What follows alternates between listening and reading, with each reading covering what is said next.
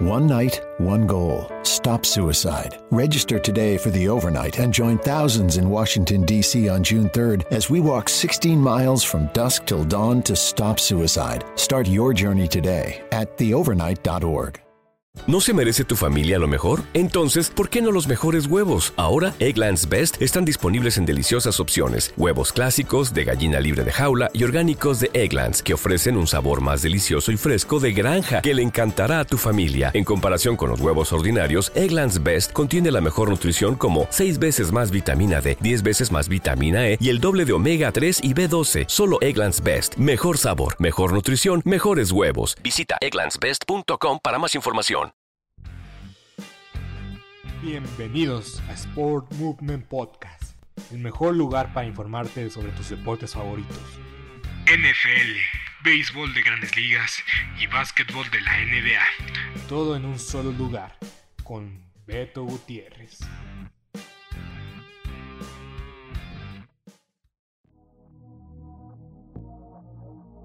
¿Qué tal, amables aficionados? Sean bienvenidos a Sport Movement Podcast. Esta edición de recapitulación, de resumen, recompilación de la semana 2 de la NFL. Qué gran jornada tuvimos en este fin de semana, desde el jueves que empezó la semana 2 de la NFL, el juego de los gigantes de Nueva York y los y el equipo de fútbol de Washington que se fue hasta los últimos segundos, hasta la última jugada. La verdad es que nos nos dio una probadita de lo que se vino el fin de semana. Juegos bastante buenos, bastante interesantes que se dieron, que se decidieron por menos de una posesión o por menos de un punto. Increíble. La mejor liga del mundo, la NFL, con los finales más cardíacos que puedes esperar y con las sorpresas más, más inesperadas. Y comencemos con el juego del domingo a mediodía. Los los acereros de Pittsburgh se enfrentaron a unos malosos que ahora son malosos y no malísimos. A unos Raiders de Las Vegas, que aquí en Google sigo insistiendo, siguen llamándose de Oakland. Pero bueno, detallitos. Y Big Ben Roethlisberger tuvo un partido de esos números y dices que tuvo un buen partido. 27 completos en 40 intentos, 295 yardas, una intercepción, una anotación. Pero la realidad es que la ofensiva de Pittsburgh no existe. Najee Harris tuvo 10 acarreos para 38 yardas, pero su mayor contribución fue atrapando el balón. 5 recepciones, 43 yardas, una anotación. Casi casi 100 yardas totales, arriba de las 90 yardas totales el corredor novato de, los acereros de Pittsburgh. Pero realmente el problema no es el corredor, el problema es la línea ofensiva que no abre ningún hueco. Los acereros están cayendo en los mismos problemas eh, en, los cuales cayeron el año pasado. Ataque predecible, pases cortitos Sí, Big Ben va a tener un buen partido con menos de 15 incompletos, pero de poquito en poquito no pueden mover las cadenas de este equipo y cuando están en desventaja como estuvieron en ese partido de los contra los los eh, los Raiders de Las Vegas, la realidad es que no esperen que los acereros regresen en partidos importantes. Pittsburgh tiene que ser un equipo que sepa manejar los juegos, que sepa ponerse arriba en el marcador desde temprano y de ahí controlar la posición del balón y esperar que el equipo no tenga una ofensiva explosiva, porque yo creo que si tiene una ofensiva explosiva su rival, lo más seguro es que va a regresar el rival y los va a vencer y las carencias de Pittsburgh están saliendo en la semana 2.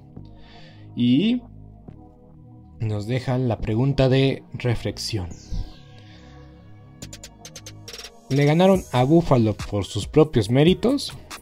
¿O le ganaron a Buffalo porque Buffalo no hizo lo que tenía que hacer para llevarse el partido? Buffalo, el día de ayer, y lo vamos a comentar más adelante, aplastó a los Delfines de Miami. Pero la verdad es que no se vieron para nada como se veían contra los acereros de Pittsburgh hace una semana. Entonces, o perdieron la semana pasada contra los Steelers por cosas que dejaron de hacer, o realmente Pittsburgh hizo un enorme plan de juego para vencerlos. Y yo creo que es la, mm, la respuesta correcta es más sobre la primera opción que la segunda opción. Pero vamos a hablar de estos Raiders de Las Vegas. A veces creo que son como los acereros de Pittsburgh, pero una versión más joven de los acereros de Pittsburgh. Y con un Derek Carr que sí puede empujar el balón hasta lo más profundo de, la defensiva, que puede llegar a la zona de orientación con una facilidad. Derek Carr es el líder pasador de la liga en la segunda semana. Yo no lo vi venir.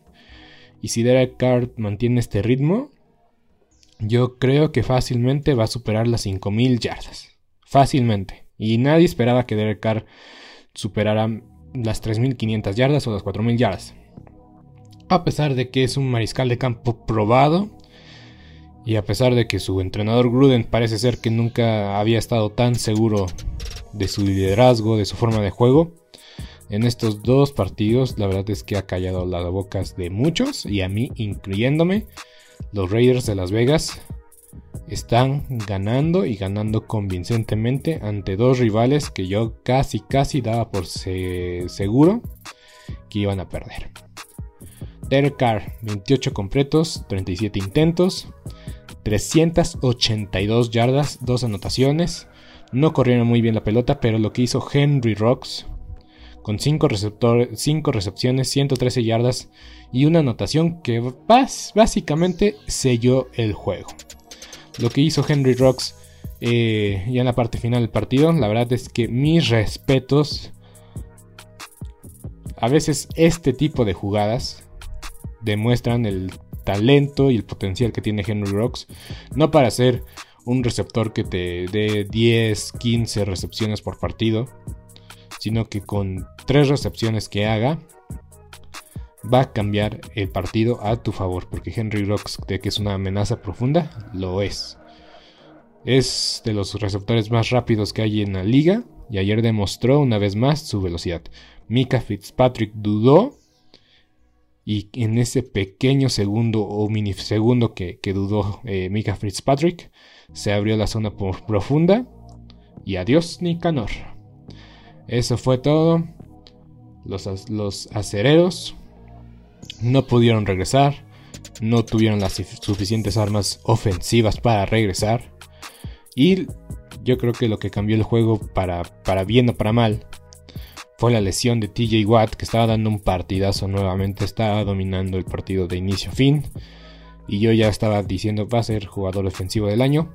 Ahora lo dudo, porque parece ser que se va a perder eh, un par de semanas estas lesiones en la, en la ingre.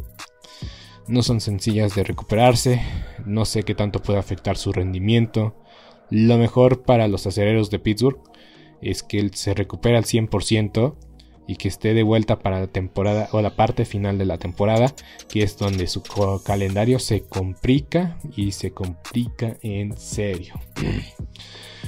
Pero bueno, sumándole que no estuvo TJ Watt en, básicamente, prácticamente la segunda mitad del, encuentro, tenemos que Joe Hayden y, y el linebacker Bush tampoco pudieron participar dentro del mismo juego por lesiones musculares algo está pasando con los acereros. No es normal que tres de tus jugadores o tres de tus titulares se estén lesionando por lesiones musculares. Sí es cierto, es, es difícil predecirlas, es difícil evitarlas, pero tal vez algo, algo deben de hacer para tal vez corregir estas situaciones. El staff de, los entrenadores debe de enfatizar tal vez ciertas cosas con sus propios jugadores, la alimentación, eh, calentar de forma adecuada, hacer los ejercicios de forma adecuada, porque tres lesiones en tus titulares por problemas musculares preocupan un poco para ser tan temprano en la temporada. Por cierto, esta semana 2, la verdad es que tuvimos bastantes lesiones. Y qué decir en este juego, por momentos Big Ben y Derek Carr fueron golpeados brutalmente. es, es, es sorprendente porque esta semana también de que hubo miles y miles de castigos, también hubo miles y miles de castigos. Y la verdad es que sorprendió que dejaran jugar mucho a, los acereros y a los Raiders, eh, más que nada por los golpes al mariscal de campo contrario. Más que nada porque Big Ben Roethlisberger debería de tener derecho de pista. Tiene, es un veterano bastante de bastante tiempo y pues si los, si los golpes los hubiera recibido Tom Brady o en su tiempo Peyton Manning, yo creo que hubieran volado más de 10 casos. Más, hubieran volado castigos por, por donde fuera y donde, donde salieran. Pero no, no marcaron castigos en este encuentro, al menos en golpazos que recibieron los mariscales de campos titulares. Y pues bueno, ya no os voy a hacer sufrir más, amigos aficionados de los acereros. Tendrán que recuperarse prontamente porque la próxima semana van a enfrentar a los bengalíes en Cincinnati. Y la verdad es que bengalíes eh, se vieron, no se vieron muy bien, que digamos. Entonces yo creo que tienen que ganar sí o sí este partido contra los Cincinnati Bengals. Pero ya veremos qué tanto se pueden reponer ante un golpe, un golpe a la quijada del equipo de la cortina de acero. Pero vámonos más tendidos con los siguientes partidos. Las Águilas de Filadelfia cayeron en casa contra los 49 de San Francisco. La primera mitad de este encuentro fue sumamente defensivo, fue un duelo estratégico, las defensas eh, relucieron, relucieron por, su, por su capacidad, por neutralizar al rival, y si los 49 de San Francisco se iban abajo por 10 puntos en el marcador, a mí no me hubiera sorprendido ver a Trey Lance en el campo de juego tratando de regresar contra un equipo de Filadelfia que en el papel no mostraba que iba a competir de esta manera. Y para, para su buena suerte, para su buena fortuna, la verdad es que compitieron de inicio a fin. Y las Águilas eh, tuvieron la oportunidad de irse adelante en el marcador, pero un un Philly Special fallido puso, o más bien devolvió el balón a los 49 de San Francisco. Los, eh, las Islas de Filadelfia eh, intentaron su jugada especial que ellos mismos hicieron cuando se coronaron, en el Super Bowl.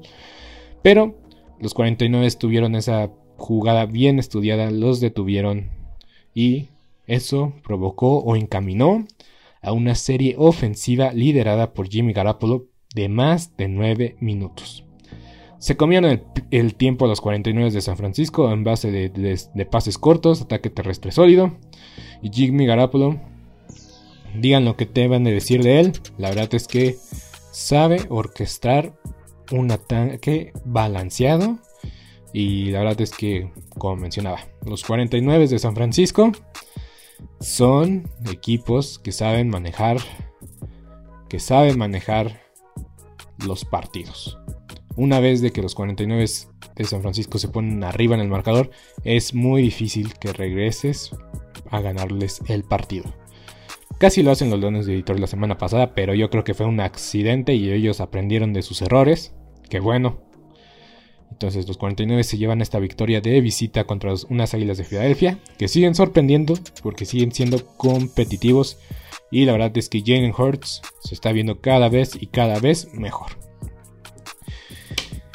Los Browns de Cleveland enfrentaron a los Tejanos de, Houston en su casa. Los Browns tuvieron su primer juego de la temporada en casa después de una dolorosísima derrota contra los jefes de Kansas City. Los cafés se repusieron, recontrolaron el camino, se reubicaron y llegaron al sendero de la victoria en esta semana 2, venciendo a un equipo de los Tejanos de Houston, de los Tejanos de Houston que sorprendió porque estuvieron arriba en el marcador eh, en la primera mitad. La primera mitad fue un partido muy parejo, pero desafortunadamente, desgraciadamente, su coreback titular Tyro Taylor se lesionó. Una lástima de Tyro Taylor, siempre que tiene la oportunidad algo le pasa. Y no había fallado ningún solo pase, nada más falló un pase en el partido. 10 completos de 11, de 11 intentos, 125 yardas, una anotación y una anotación en la vía terrestre también. Eh, lamentablemente para el equipo de los Tejanos, que no van a contar con Tyrod Taylor para este partido de jueves por la noche. Ya anunciaron la. Ya el, ya el equipo anunció de que no va a estar disponible su coreback de campo titular. Y David Mills, un jugador eh, eh, novato, tendrá que tomar su lugar. Porque Deshaun Watson está borrado del equipo. Deshaun Watson no va a jugar en esta temporada. Yo creo que no se van a arriesgar. No, no, no tienen por qué activarlo. La realidad es esa. Deshaun Watson está aislado del equipo, está aislado de la liga.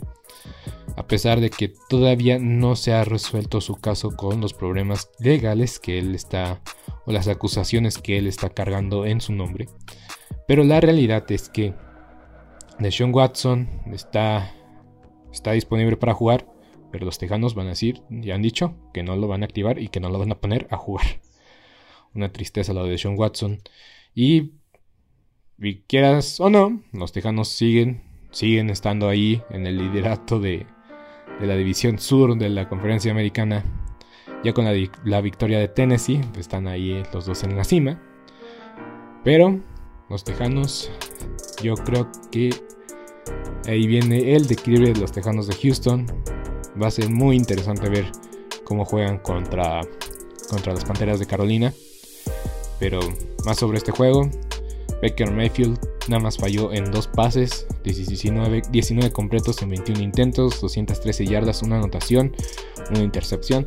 Si te quieres ver eh, exigente, o si quieres verlo del lado eh, curioso, pues prácticamente nada más falló un pase, porque el, otro fue completo, un rival. Pero bueno.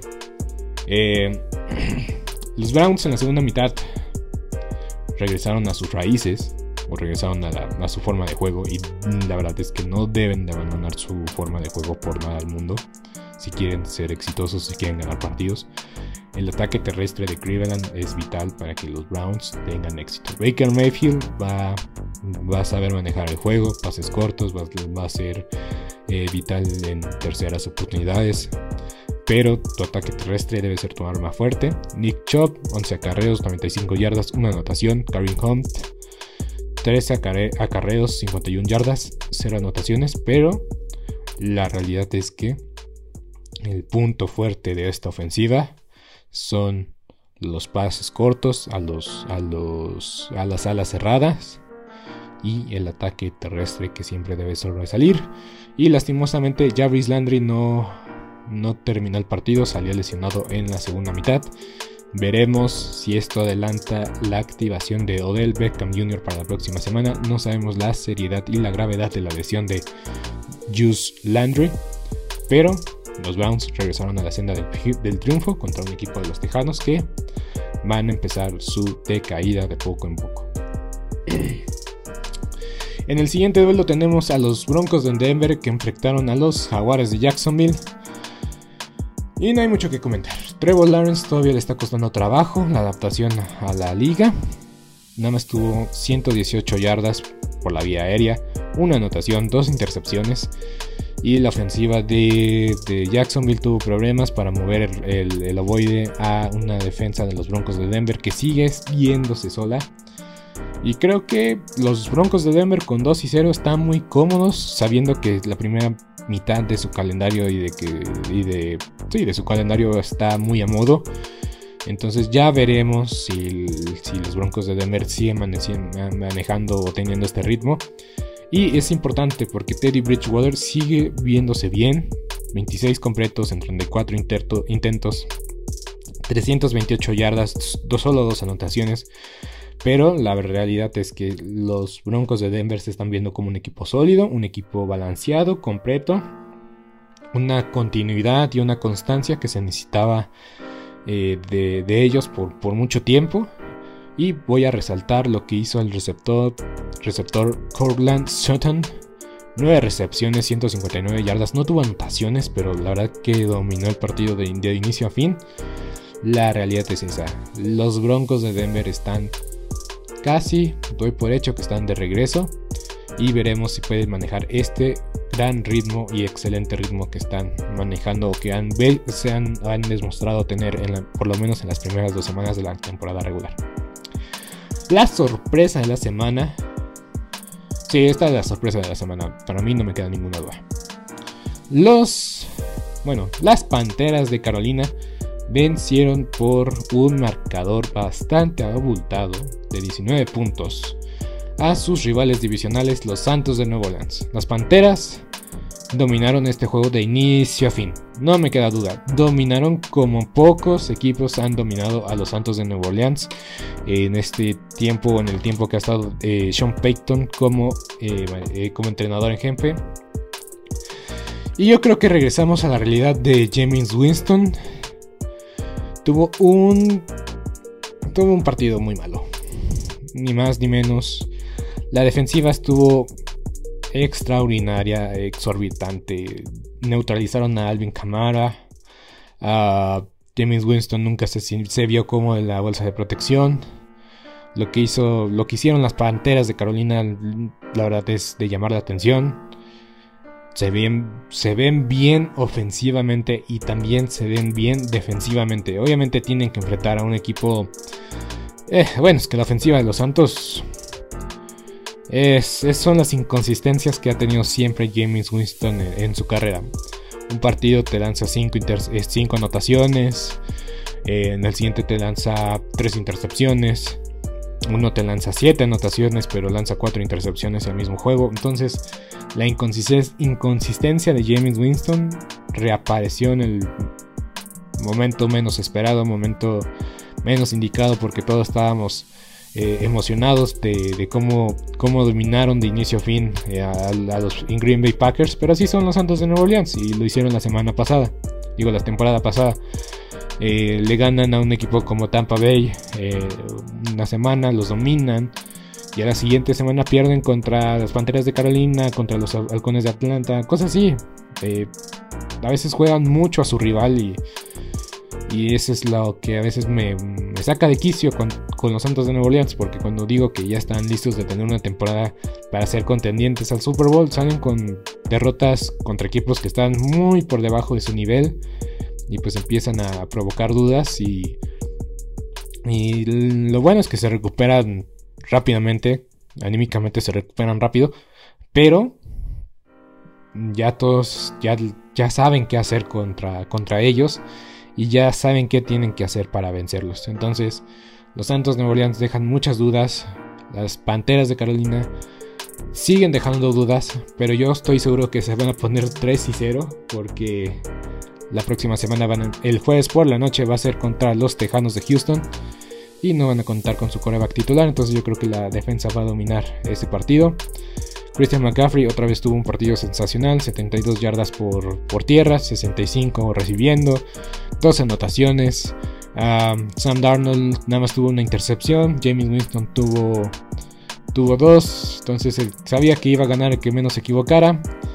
Y Sam Darnold, la verdad es que se está viendo muy bien. La verdad es que me da mucho gusto por este jugador. Yo, la verdad, dije el día que salga de los Jets le va a ir mejor.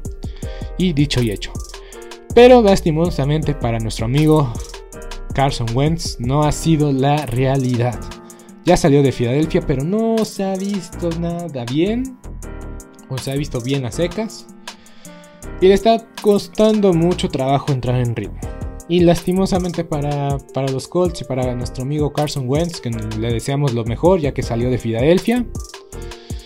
Em, se lastima ambos tobillos y ya no va a poder continuar. Bueno, no pudo continuar el partido. No sabemos cuánto tiempo va a estar fuera de circulación Carson Wentz. Pero tuvo un partido decente. Hubo una intercepción que dices, este, esta intercepción solamente la pudo hacer Carson Wentz. Y así fue.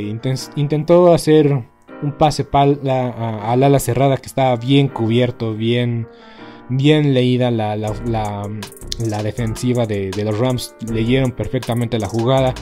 Estaba obvio y más claro que el agua que estaba un, jugador defensivo enfrente del, del, ala cerrada de los Colts de Indianapolis. Y aún así Carson Wentz hace un pase pala.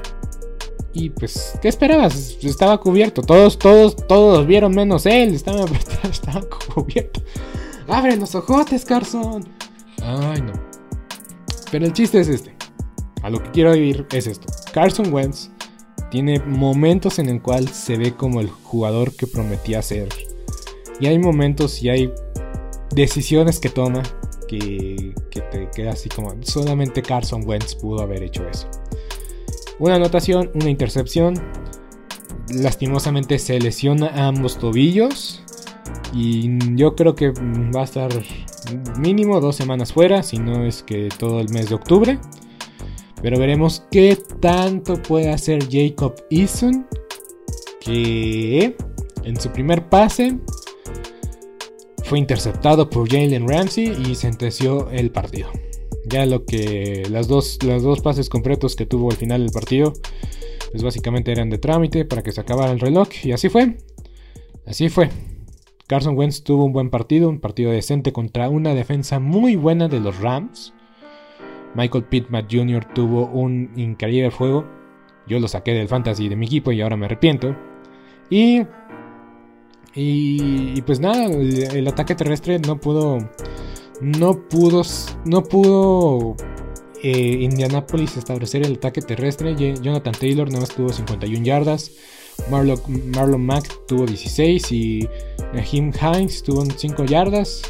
Eso bueno, Carson Wentz tuvo 37, 37 yardas, pero yo, yo supongo que en jugadas rotas o no esperando que, saliera o, permitiendo la defensiva de los Rams, permitiendo que tuvieran esas 37 yardas. Entonces, los Rams tuvieron un excelente partido defensivamente, pararon, mm, si no me equivoco, de que estoy seguro fueron dos veces, pero no me hagan mucho caso si fueron tres. El chiste es que varias veces, vamos a dejarle la palabra en varias veces, detuvieron. Sí, fueron tres veces. Fueron tres veces, porque la tercera fue la intercepción de, Carson Wentz. Detuvieron al equipo de los Colts en su yarda, dentro de su yarda 5, tres veces. La verdad es que los Rams hicieron un brillante partido en la, en la línea de golpeo, del lado defensivo.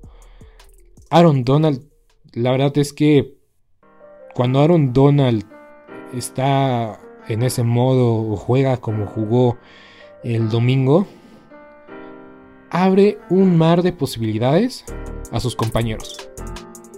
Porque Aaron Donald lo dejaron 1-1 con Cuento Nelson. Fue un duelo brillante. Eh, algunas la ganó Nelson, algunas los tocó eh, Aaron Donald, le tocó ganar a Aaron Donald. Pero aún así, en la zona roja, en la zona importante, Aaron Donald demostró el por qué es el mejor jugador defensivo y por qué siempre está en el top 5 de la lista de jugadores desde que entró en la liga. Aaron Donald es un monstruo. Aaron Donald es, es, es un jugador y un talento generacional. Entonces, lo que provocó fue simplemente parar en el momento crucial, en la zona crucial, a la ofensiva de los Colts. Y los Colts, la verdad, se quedaron sin ideas cuando quisieron hacer algo sacado de la chistera, si, si así se puede decir, si me permiten la expresión. Cometió el error Carson Wentz. Y no voy a decir que eso costó el partido, porque fue un partido muy cerrado. Y y la verdad es que igual y si no se lesiona Carson Wentz el resultado hubiera sido otro o tal vez nos vamos a tiempo extra, pero para la mala fortuna del equipo de los Colts eh, perdieron a su mariscal de campo titular para el momento más crucial del encuentro. Y pues el joven Jacob Eason no estaba listo para jugar este partido contra una defensiva demasiado buena de los Rams. Y Matthew Stafford tuvo un buen partido una vez más. 272 yardas, 78, perdón, dos anotaciones, una, una intercepción, 19 completos en 30 intentos. Números sólidos, una vez más, nada más tuvo un error, una equivocación, pero lo que es Cooper Cup, Cooper Cup posiblemente va a estar ahí en la discusión si es el mejor eh, receptor de la liga esta temporada. Yo creo que es el mejor slot que hay en, la actualidad. Entonces Cooper Cup tuvo un excelente partido, 9 recepciones, 163 yardas, 2 anotaciones. Cooper Cup lleva dos partidos seguidos de más de 100 yardas. Es increíble lo que está haciendo Cooper Cup, que está recuperando ese nivel que el año pasado no tuvo por tener a Jared Goff como mariscal de campo titular. Y pues bueno, fue un buen partido de inicio a fin. Lastimosamente ya no estuvo Carson Wentz en la última serie de los Colts de Indianapolis. Y pues eso creo que inclinó la balanza a favor de, los Rams. Los Rams inician con, dos ganados, cero, perdidos. Y los Colts inician perdiendo sus dos juegos y los dos juegos en casa. Y siguen enfrentando rivales muy difíciles. Los Colts van a enfrentar la próxima semana a los Titanes en un duelo divisional y pues veremos si pueden salir avantes este equipo de los Colts, posiblemente sin Carson Wentz. El equipo de Miami fue arrastrado, escupido, masticado, humillado, desechado, ofendido, pisoteado por los Bills de Buffalo. No hay nada que comentar aquí. los Bills recuperaron su nivel. Los Dolphins eh, perdieron a Tua Tagovailoa al inicio del primer cuarto eh, por una lesión en las costillas. Yo creo que no se va a perder mucho tiempo Tua. Yo creo que igual y son por precaución no juega la primera la siguiente semana. Pero posiblemente va a jugar las próximas semanas con una protección especial en las costillas. Y pues esperemos que se recupere porque Jacoby Brissett em, no se vio bien.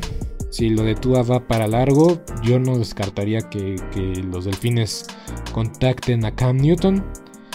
Pero la realidad es que no sé qué decían hacer los delfines. Pero la realidad es que los delfines, para bien o para mal, es el equipo de Tua. Y sin Tua, yo creo que los delfines no tienen ningún gramo de competición en esta división y en la liga.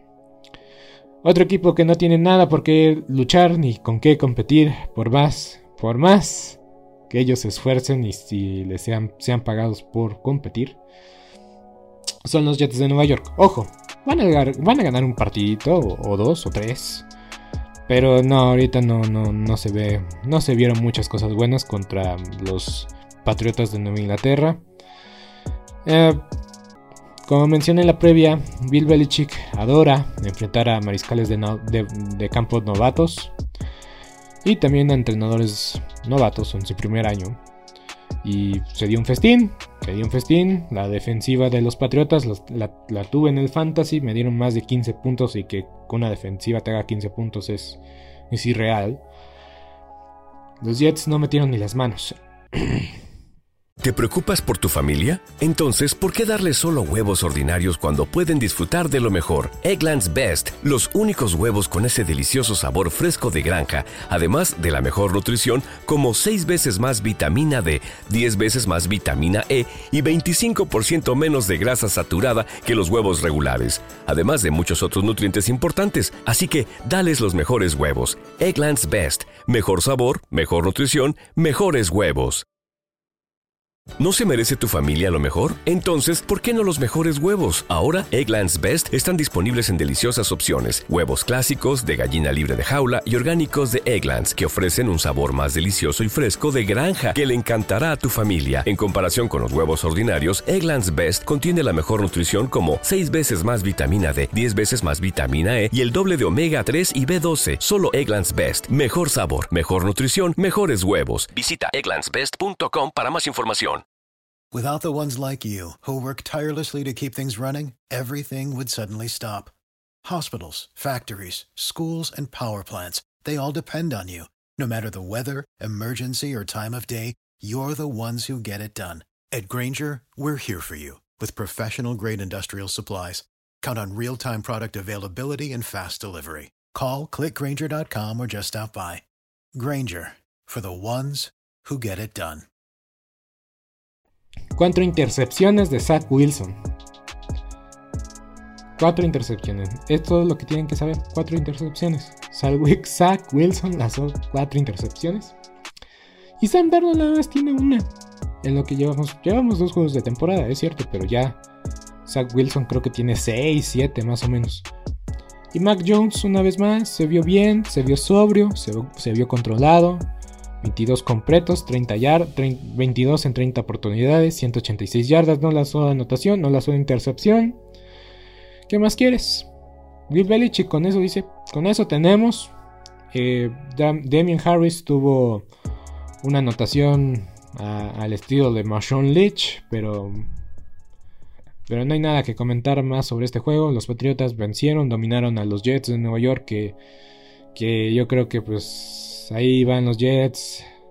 Ahí van los Jets de poco a poco decepcionando y siendo humillados por, por el resto de la liga. No pueden pasar ni 5 humillándose, 5 segundos humillándose ellos mismos. Entonces sí, los Patriotas se llevaron el partido fácilmente este domingo en Nueva York, por cierto. en Nueva York. Perdieron los Jets en su propia casa. Un equipo que me sorprendió fueron los Osos de Chicago y más especialmente o específicamente la defensa. La defensa se vio bastante bien contra una ofensiva de Cincinnati que tiene a Joe Burrow, que promete ser el futuro de esta liga y la realidad es que no le fue del todo bien. 19 completos, 30 intentos, 207 yardas, 2 anotaciones, pero 3 intercepciones. Tyler Boyd, 7 recepciones, 73 yardas, pero soltó o dejó ir un par de balones sueltos que decidieron el partido a favor de la escuadra local, que fueron los Osos de Chicago que no tuvieron a Andy Dalton por una lesión en la primera mitad del encuentro. Justin Fields tomó comando y lució... No lució listo para el trabajo Justin Fields. Tal vez la defensiva se creció con la entrada de Justin Fields, pero lo dudo. Justin Fields completó 6 pases en 3 intentos 60 yardas, una intercepción. Y la verdad es que destaca que corrió para 31 yardas, es más móvil, tiene más capacidad para correr. Pero yo lo vi muy errático, fuera de ritmo. Y la defensa, la defensa de Bengalíes, la verdad es que es, muy buena, es decente, no es, no es mala. Tiene jugadores interesantes, pero creo que todos esperábamos que, salieran Justin Fields a lanzar para tres anotaciones, 200 yardas, 300 yardas, X número. Y la verdad es que Justin Fields no se vio listo, no se vio preparado, debutó sí, pero tal vez no es el debut que muchos aficionados de, los Osos de Chicago o incluso de la NFL esperaban. Y, y los Osos prácticamente dominaron este juego, pero ahí estaban regresando los, los bengalíes de Cincinnati. Y si no, si no hubiera sido porque los, los bengalíes se quedaron sin, sin tiempos fuera, igual y tenía una vez más el balón Cincinnati y pues... Y pues bueno, dejan, ambos equipos dejan dudas, pero la, diferencia fueron los balones recuperados por la defensa de los Osos de Chicago. Además se dieron un festín de aquellos capturando a Joe Burrow. Joe Burrow, la verdad, en estas dos semanas el coreback más golpeado en toda la liga. Y empezamos con los duelos que empezaron a las 3 de la tarde con unos bucaneros que ganaron 48 a 25 con Tom Brady lanzando 5 anotaciones y Matt Ryan se vio como Matt Ryan en el último cuarto cuando pudieron haber hecho o hubiera cuando estaban intentando regresar en el partido lanzó un par de anotaciones al equipo rival y eso fue todo. Los bucaneros ganaron el partido. 48-25, los Bucaneros establecen una marca de la liga, anotando más de 30 puntos por 8 partidos consecutivos. Y San San se acabó, ganó Tampa, no lo vamos a discutir. Atlanta se vio pésimo, hicieron cosas que, pues, no me sorprende, pero pues ya no quieres ver por los mismos halcones de Atlanta. Y, es difícil recordar que Matt Ryan fue MVP. Matt Ryan fue MVP. si me lo preguntas, yo te diría que no fue MVP, pero Matt Ryan fue MVP. y a nadie le importa y nadie se acuerda. y es como un dato curioso saber que este coreback ganó MVP gracias a un, a un Julio Jones, gracias a un Kyle Shanahan. Pero, incluso cuando quieres hablar de la temporada de MVP de Matt Ryan con los halcones de Atlanta, lo único que te recuerdan es que perdieron el Super Bowl ese año con un marcador cuando iban ganando 28 a 3. Pasemos a la siguiente página. Estos partidos estuvieron tremendos. Estos cuatro juegos que voy a mencionar adelante. Los Cardenales de Arizona enfrentaron a los Vikingos de Minnesota. Y la verdad es que fue un juego de, ofensivas. Demostrando que ni Minnesota tiene defensa, ni los Cardenales, a pesar de que dominaron, de que de que contuvieron o detuvieron el ataque, el poderío ofensivo de, de, los Titanes de Tennessee la semana pasada. La realidad es que este equipo de los Cardenales te puede jugar un enorme juego a la defensiva una semana y en el siguiente duelo te van a permitir 30 puntos. Y debieron ser 36. Pero el pateador de los vikingos de Minnesota falló el gol de campo. Y sí, suena un chiste. Todos los pateadores de los vikingos de Minnesota en momentos cruciales, importantes en la historia de, su existencia, siempre fallan. Desde 1998. Los pateadores de los vikingos de Minnesota son las personas menos confiables en el mundo. Y falló un gol de campo de, de 30 y tantas yardas en un, en un lugar donde no sopla el viento. Todo estuvo correcto, el centro, la colocación y simplemente lo falló. Y, y ni hablar. Se une una lista de de jugadores o de pateadores que han vistido estos colores púrpura, tan legendarios, tan, tan míticos. Y que cuando se le necesita, pues no puede hacer la patada buena y pues ganaron los Cardenales. Dejando muchas dudas que respuestas en un duelo ofensivo al 100%. Pero bueno, despertó la ofensiva de los, de los vikingos. La ofensiva de los Cardenales sigue siendo explosiva. Kyle Murray sigue siendo explosivo. Entre Derek Carr, Tom Brady, Matthew Stafford y Kyle Murray, creo que son cuatro contendientes serios, o al menos los que están liderando la carrera por el MVP en, esta, en estas dos semanas. Sigamos. En un partido terriblemente arbitrado, los Seahawks perdieron en casa contra unos Titanes de Tennessee que se vieron muchísimo mejor que la semana pasada. Tal vez no jugaron a su potencial la, semana pasada, pero yo creo que en este partido, en este duelo, precisamente, yo creo, yo creo que sí, sí están demostrando el potencial que tienen como, como equipo ofensivamente. Eh, Derrick Henry tuvo más de 230 yardas totales. Tres anotaciones. Derrick Henry es una bestia. en el buen sentido de la palabra. Lo, que está haciendo Derrick Henry, dominar a las defensas contrarias, es increíble contra una defensa de Seattle. Que ya no es lo que era antes. la Legión del Boom ya es un recuerdo. Ya no existe. Ya no ya no hay cimientos, dejó de existir hace un par de temporadas atrás y ahora solo queda Bobby Wagner haciendo lo mejor que puede. Pero Jamal Adams se supone que iba a ser el que iba a traer a la, a la defensiva de vuelta a, a, los Seahawks de Seattle y solo comente castigos tontos. Castigos... Digo castigos tontos porque son de rudeza innecesaria contra el pasador. Entonces, todo lo malo de Seattle salió en este partido. Y todo lo bueno de Seattle salió en este partido. Lo que es Russell Wilson en el balón profundo con Ty Lockett. y con otro, el DK Metcalf y Swain, creo que es el otro receptor.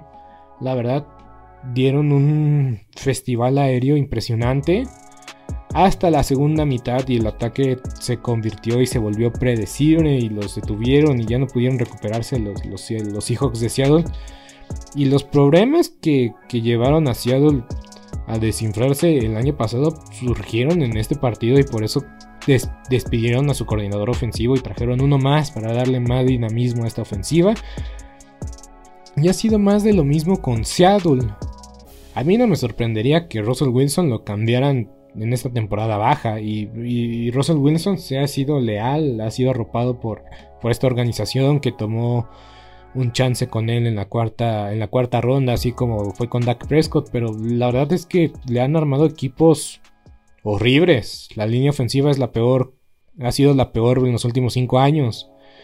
La defensiva pasó de ser de la mejor defensiva en la NFL a ser de una de las peores y históricamente buena se está convirtiendo, históricamente mala. Los Seahawks, los Seahawks, la verdad es que sí necesitan replantearse muchas cosas porque yo no los veo como unos contendientes serios. Porque como yo mencioné en las previas de la NFL, el día que se lesione Russell Wilson, ¿qué hacen? ¿Qué hacen? Pues es de entregar la temporada. Dependen mucho de Russell Wilson y Russell Wilson la verdad es que es, así, es uno de los mejores mariscales de campo en, la NFL. Es un placer siempre verlo. Pero de que le están armando equipos malos y que se está viendo la frustración de poco en poco. Pues aquí está. Teniendo una ventaja muy cómoda.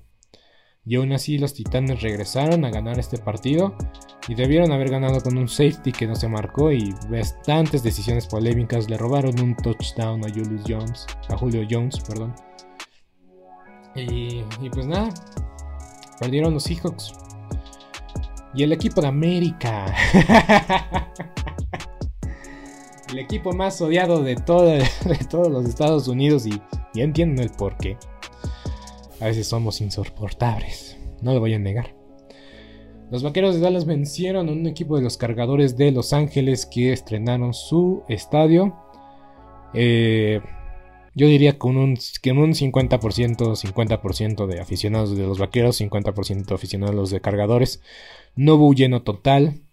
Si comparas lo que vimos la, semana pasada en el Sunday Night Football de los Rams contra los Osos, ahí sí había un lleno total. Pero yo todavía vi muchos huecos ahí en el, partido de, de los cargadores. Eh, los cargadores la verdad es que tienen problemas para llenar su, estadio y por eso siempre hay como invasiones de los equipos rivales.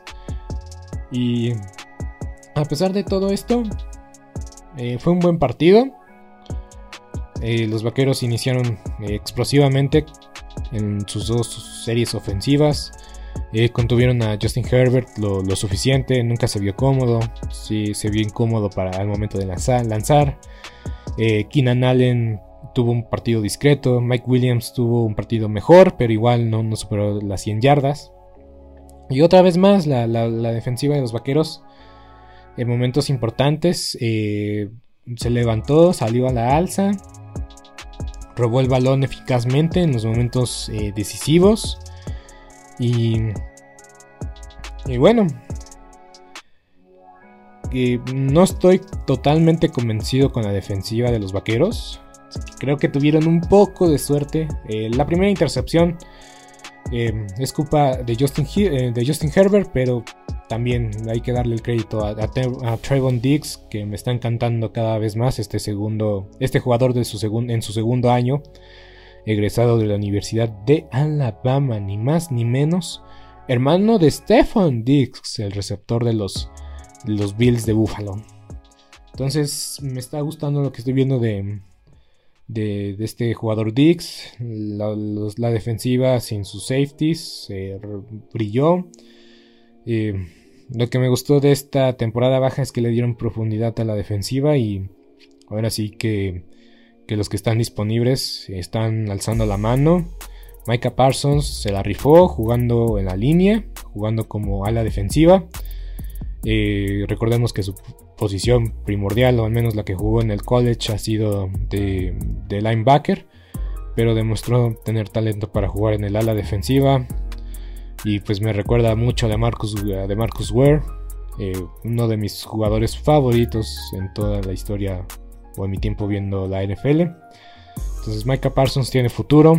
Creo que no tuvo capturas, pero de que metió presión y que tuvo uno de los, mm, grados o calificaciones más altas en, atacando al, al contrario.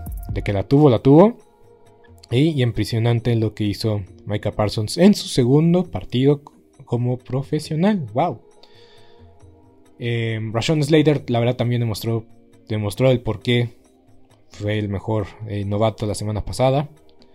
Dak Prescott lució bien. Ezequiel Elliott se vio bien. Tony Pollard sorprendió a muchos, a propios extraños, por, por la habilidad, que tiene. Eh, yo creo que a veces es mala suerte de, de Zeke y buena suerte de Tony Pollard porque creo que es que Ezequiel Elliott corre mucho entre los tackles y Tony Pollard corre afuera de los tackles. Entonces yo creo que siempre es más exitoso el que corre por fuera de los tackles, más en situaciones de, de cuarto cuarto, tercer cuarto, que la defensiva está más cansada. Entonces un juego en conjunto brillante por parte de los Vaqueros de Dallas. El, gol de campo para ganar fue más de 55 yardas. Y pues Greg Teleg hizo una vez más de las suyas. Casi pierde el partido Mike McCarthy por no saber controlar el tiempo. Pero pasó lo que pasó. Los cargadores de San Diego, digo de Los Ángeles, ahora sí que también debo mencionar que se pusieron el pie solitos. Eh, castigos en momentos importantes, en, una serie importante que, estaban empatados, o no, que estaba Dallas arriba en el marcador por tres puntos.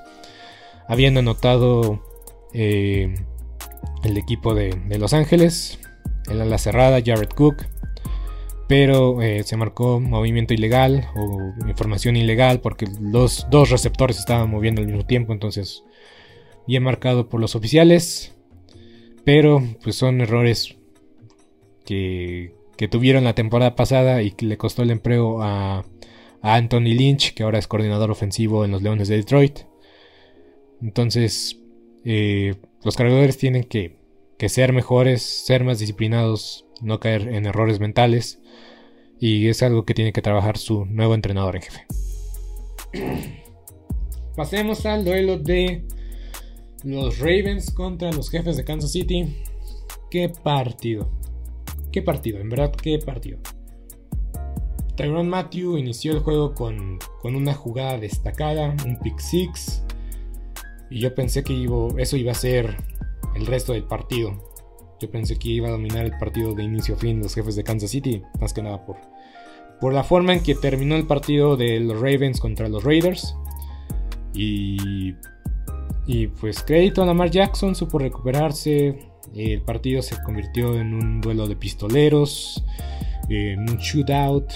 Eh, te doy, recibes, te doy, recibes. Intercambiaron golpes como pesos pesados y como contendientes que son, porque los Ravens y los Chiefs son contendientes serios para estar en el Super Bowl. Entonces, llama mucho la atención, llama demasiado la atención este duelo, este duelo entre contendientes. Lamar Jackson es un espectáculo, Patrick Mahomes es un espectáculo, pero Patrick Mahomes debe de, entender que, que a veces hay que vivir para otro día. Hay que, hay que saber cómo escoger tus batallas. Eh, porque el pase interceptado que tuvo, la verdad es que se debió comer el balón. Y pues no le das la ventaja, no le das el momentum. Estás jugando de visitante, entonces tienes que ser más, eh, más conservador a veces. Hay que saber cuando te ganaron la batalla. Y pues hay que despejar, hay que comerse el balón, despejar, y hacer que, el equipo contrario te avance porque porque porque les diste una buena posición de terreno aprovecharon y pues igual decisiones controversiales por parte de los árbitros anularon una, conversión de dos puntos pero al final todo se decidió en el último cuarto y qué bueno y no se decidió por una decisión controversial de los árbitros a Cry, Edwards y Lair la verdad es que tiene el potencial, tiene todo para ser un jugador eh, que puede pues llevar el ataque terrestre de este equipo sobre sus hombros. Pero creo que necesitan a alguien más veterano para llevar el balón. No, no funcionó con Le'Veon Bell el año pasado. Y pues desgraciadamente para este jugador de, de Kansas City soltó el balón. Y pues tiene que aprender de estos errores. Yo creo que va a aprender de esa jugada. Ya si vuelve a repetirse, yo creo que sí lo van a sentar. Pero Andy Reid siempre tiene, siempre es un prayers coach, un, entrenador que da la cara por sus jugadores. Cometió el error en el momento menos eh, afortunado, el momento más infortunado. Ya estaban en zona de gol de campo los jefes. Eh, los Ravens le roban el balón. Lamar Jackson se la juega en cuarta. Y es increíble la química que tiene John Howard, con, con Lamar Jackson. No es la primera vez que lo hace. no es la primera vez que Harbour le, pregunta a Lamar Jackson, ¿te la quieres jugar? Y Lamar Jackson, pues... Uf, Lamar Jackson... Mm, la mentalidad de Lamar Jackson, la verdad es que hay que reconocerla. Es agresivo cuando tiene que ser agresivo. No lo pensó dos veces, dijo sí, hell yeah, demonios sí. Y como menciono, esto es la segunda vez que lo hacen. Hace un par de temporadas atrás hizo lo mismo en un juego contra los Seahawks. La cuarta y una tenían el gol de campo. Pero dijo Lamar Jackson, vamos por ella. Harbaugh dijo, vamos por ella. Y no solo obtuvieron el primero y diez en, ese, en cuarta y uno. Anotaron y sellaron el partido. Entonces, los Ravens fueron a ganar el partido. Se llevaron el partido. Los jefes tienen muchas cosas que solucionar, en especialmente la defensa, porque a, pesar de las dos intercepciones de Tyrone Matthew, no pudieron detener el ataque terrestre y les movieron el balón a placer en la segunda mitad. y para terminar, Aaron Rodgers está de regreso. Aaron Rodgers andaba de parranda. no estaba muerto, no lo den por muerto Aaron Rodgers, todavía está aquí, todavía tiene mucho que dar. Cuatro anotaciones el día de ayer y los Green Bay Packers vencieron, apabullaron, humillaron a los Leones de Detroit que compitieron en la primera mitad.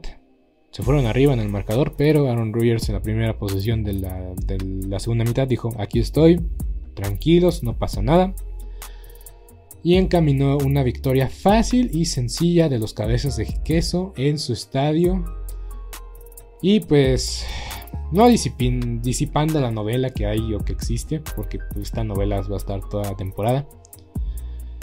Pero por lo menos Aaron Rodgers se vio con Aaron Rodgers el día de ayer y vamos a destacar lo que hizo Aaron Jones. 115 yardas totales, 4 anotaciones.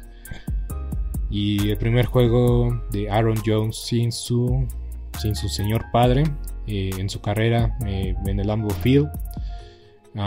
y qué detalle que tenía en su, en su collar, un collar de oro muy llamativo, dejémosle ahí, y que contenía las cenizas de su papá.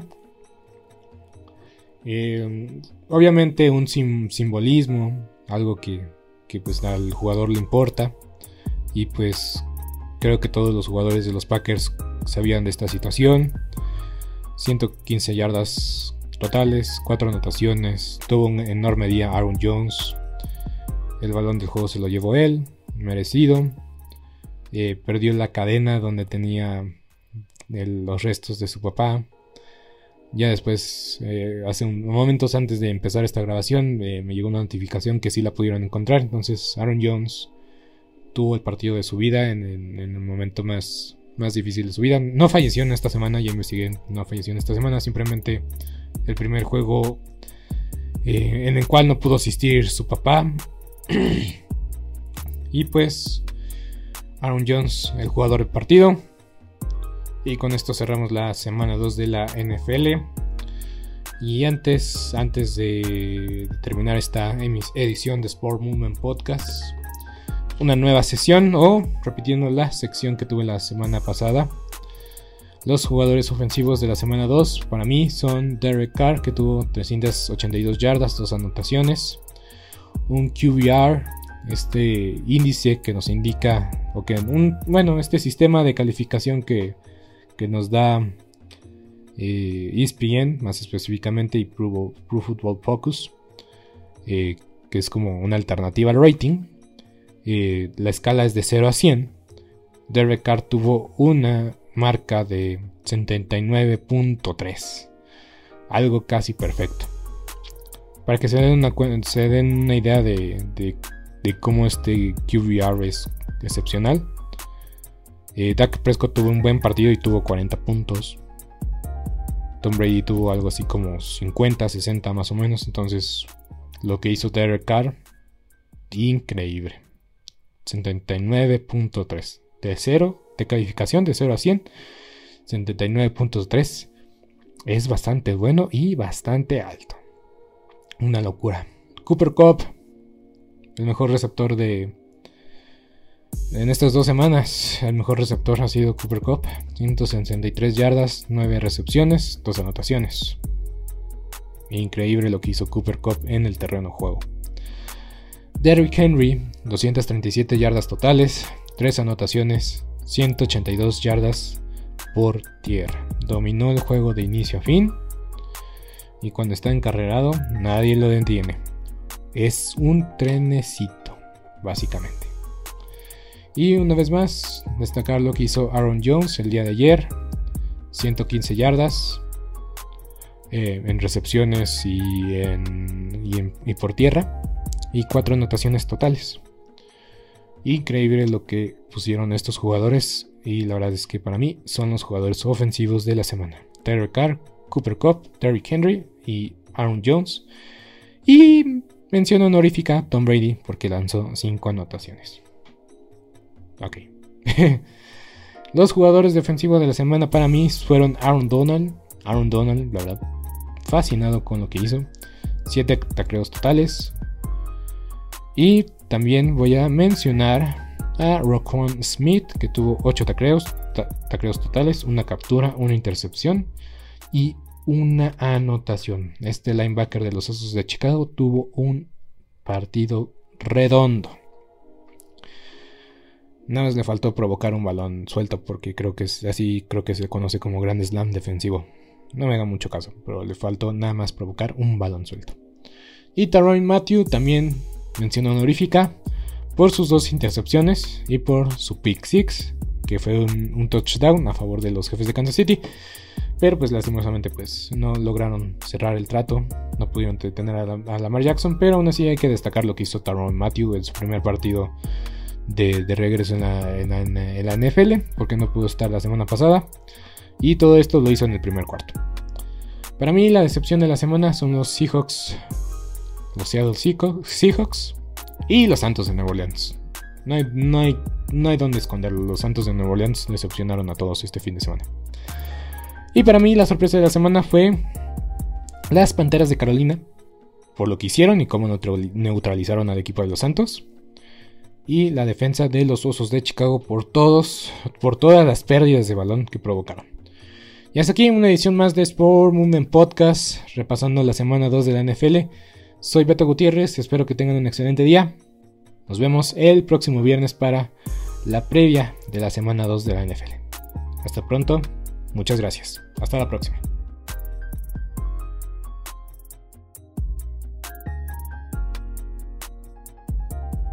¿Te preocupas por tu familia? Entonces, ¿por qué darles solo huevos ordinarios cuando pueden disfrutar de lo mejor? Eggland's Best, los únicos huevos con ese delicioso sabor fresco de granja, además de la mejor nutrición, como 6 veces más vitamina D, 10 veces más vitamina E y 25% menos de grasa saturada que los huevos regulares, además de muchos otros nutrientes importantes. Así que, dales los mejores huevos. Eggland's Best, mejor sabor, mejor nutrición, mejores huevos. ¿No se merece tu familia lo mejor? Entonces, ¿por qué no los mejores huevos? Ahora, Egglands Best están disponibles en deliciosas opciones. Huevos clásicos, de gallina libre de jaula y orgánicos de Egglands, que ofrecen un sabor más delicioso y fresco de granja que le encantará a tu familia. En comparación con los huevos ordinarios, Egglands Best contiene la mejor nutrición como 6 veces más vitamina D, 10 veces más vitamina E y el doble de omega 3 y B12. Solo Egglands Best. Mejor sabor, mejor nutrición, mejores huevos. Visita egglandsbest.com para más información. ¿Te preocupas por tu familia? Entonces, ¿por qué darles solo huevos ordinarios cuando pueden disfrutar de lo mejor? Egglands Best, los únicos huevos con ese delicioso sabor fresco de granja, además de la mejor nutrición, como 6 veces más vitamina D, 10 veces más vitamina E y 25% menos de grasa saturada que los huevos regulares, además de muchos otros nutrientes importantes. Así que, dales los mejores huevos. Egglands Best, mejor sabor, mejor nutrición, mejores huevos. Esto ha sido todo por hoy en Sport Movement Podcast. Agradecemos que nos hayas acompañado el día de hoy. No te olvides suscribirte y recomendarnos con tus amigos. Hasta la próxima.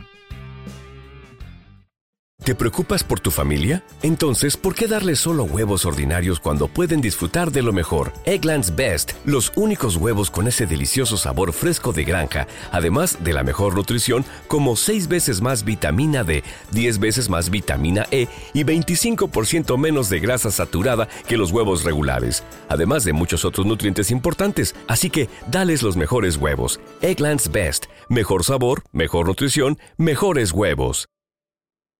¿No se merece tu familia lo mejor? Entonces, ¿por qué no los mejores huevos? Ahora, Egglands Best están disponibles en deliciosas opciones. Huevos clásicos, de gallina libre de jaula y orgánicos de Egglands, que ofrecen un sabor más delicioso y fresco de granja que le encantará a tu familia. En comparación con los huevos ordinarios, Egglands Best contiene la mejor nutrición como 6 veces más vitamina D, 10 veces más vitamina E y el doble de omega 3 y B12. Solo Egglands Best. Mejor sabor, mejor nutrición, mejores huevos. Visita egglandsbest.com para más información.